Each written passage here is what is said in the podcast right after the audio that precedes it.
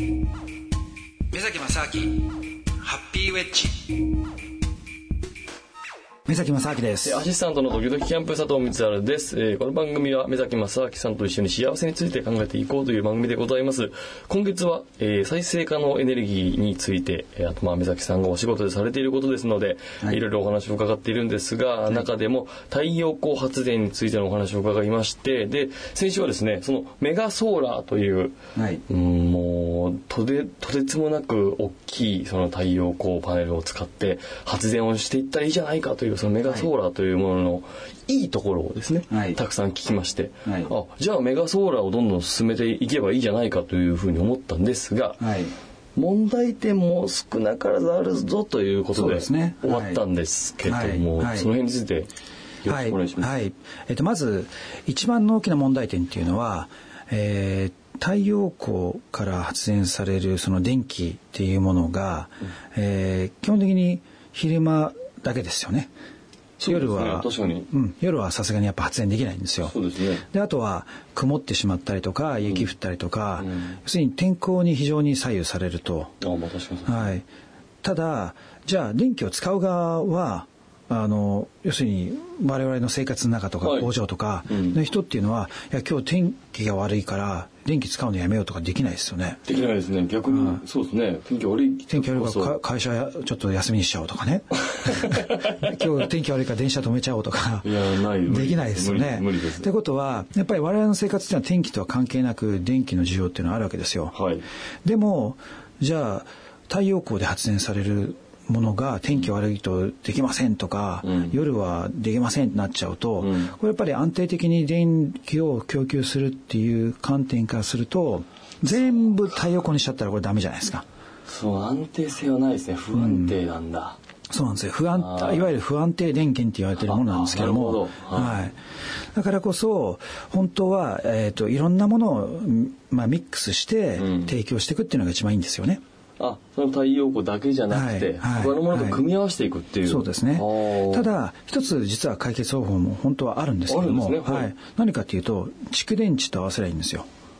あいわゆるその発電したものを貯めておくそうですね。電池ですね、はい、でそうすると例えば昼間の発電したものを電池であの貯めておいて、うん、それを夜使ったり天気が悪い時にはそれを使うっていうふうにやっていけばもう貯められる時だけ思いっきりあの電池でバンバン貯めておいて、はい、でそれを使わない時にあの、まあ、リリースするっていうことで標準化することができればこれは理論上は、えー、今地球上に降り注ぐ太陽光のはい、そのエネルギー量っていうのは、うん、もうあの我々があのいくら使っても絶対使い切れないぐらいのものがありますから。そうなんだ。じゃあ、はい、その蓄電池の環境さえ整整えば、はい、もう問題ない理論上はそうなんですよ。理論上はい。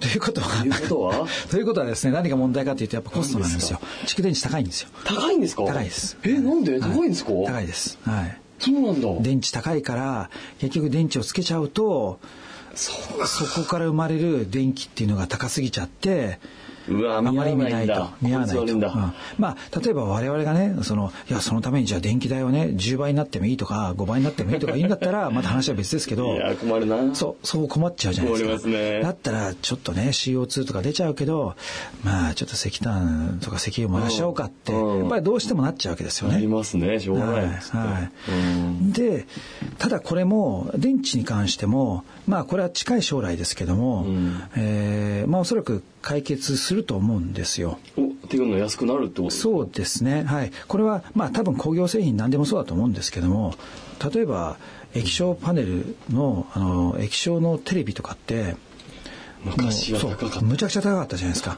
なんか20インチのものが30万とか40万とか。しましたしました、でも今30インチのテレビがなんか3万円ぐらいで売ってますよね。売ってますね。今やねもうねめちゃくちゃ安くなりましたね、うん、でそういうふうに多分あのもう全てにこれあの工業製品ってあの同じだと思うんですけども、はい、やっぱり大量生産をすることで、うん、だんだんその、まあ、要するに世の中にどんどん普及すればするほど、コストは下がっていくわけですよね。そうか、はいじゃあ、えっ、ー、と、例えばいろんなメーカーが作り出したりとか、うん、もうちょっと普及することで蓄電池自体の値段が下がって。はい、そうですね。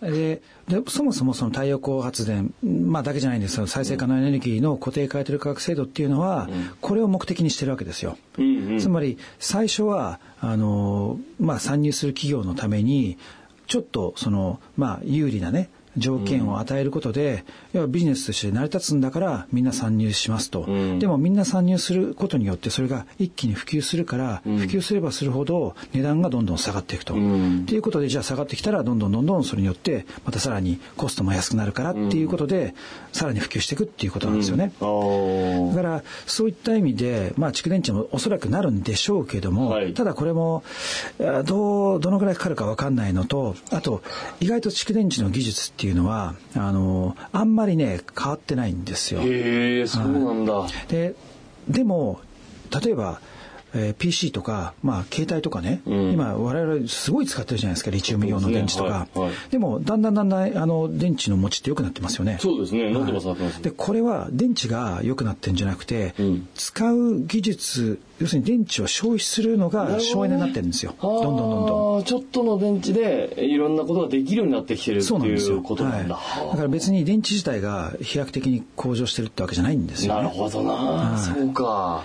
だからちょっとそういった意味ではなかなかその電池がその技術革新するっていうことがちょっと遅いんですけども、うん。ただこれもまああの50年100年とか分かんないですけど200年とか1000年とかね、まあ、1000年までは分かんないと思うんですけども でもどっかの時点でやっぱり普及してくると思うんで、うんはい。まあ、それは待つしかないなと。ただその代わりにじゃあその間にもね我々が何かやっていかなきゃいけないから、ね。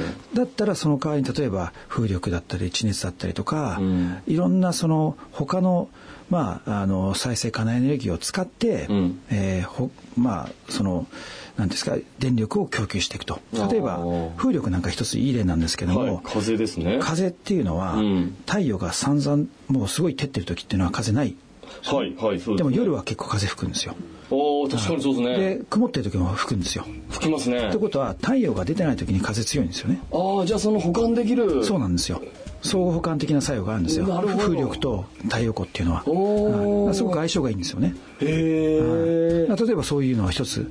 ただそれかかといってじゃあ安定的にできるかってそうじゃなくて、そうするとじゃあ一番安定的にできるかっつったら何かっつったら地熱だったりするんですよね。なるほど。新しく地熱というワードが出たところでお時間が来てしまいました。なかなかこれは気になるところで終わる。もう海外ドラマみたいな 話のトーク展開でしたけれども、い、やで今月はですね、えー大きく、まあ、再生可能エネルギー、えーそしてメガソーラー、えー太陽光というところで富崎さんがお仕事でやられているところについてねお話を伺ってきたんですが、はい非常に勉強になりました、はい。で我々実はですね、えー目崎さん講師佐藤光生徒でですね佐藤光再エネ芸人への道と YouTube で動画で、まあ、今回の、あのーラジオでお話ししたようなことからもうちょっと掘り下げたはい。ことですね、はい。えー目崎先生に教えていただいてますので、まあ、興味持った方はぜひ、はい。その YouTube なんかを佐藤さんの見ていただけたら。佐藤の一発ゲーム入ってるかもしれないですね。はい。ぜひあの、ご覧くその辺のね、はい。様子もご覧いただけたら、はいね。はい。はい、と思いますんで、はい。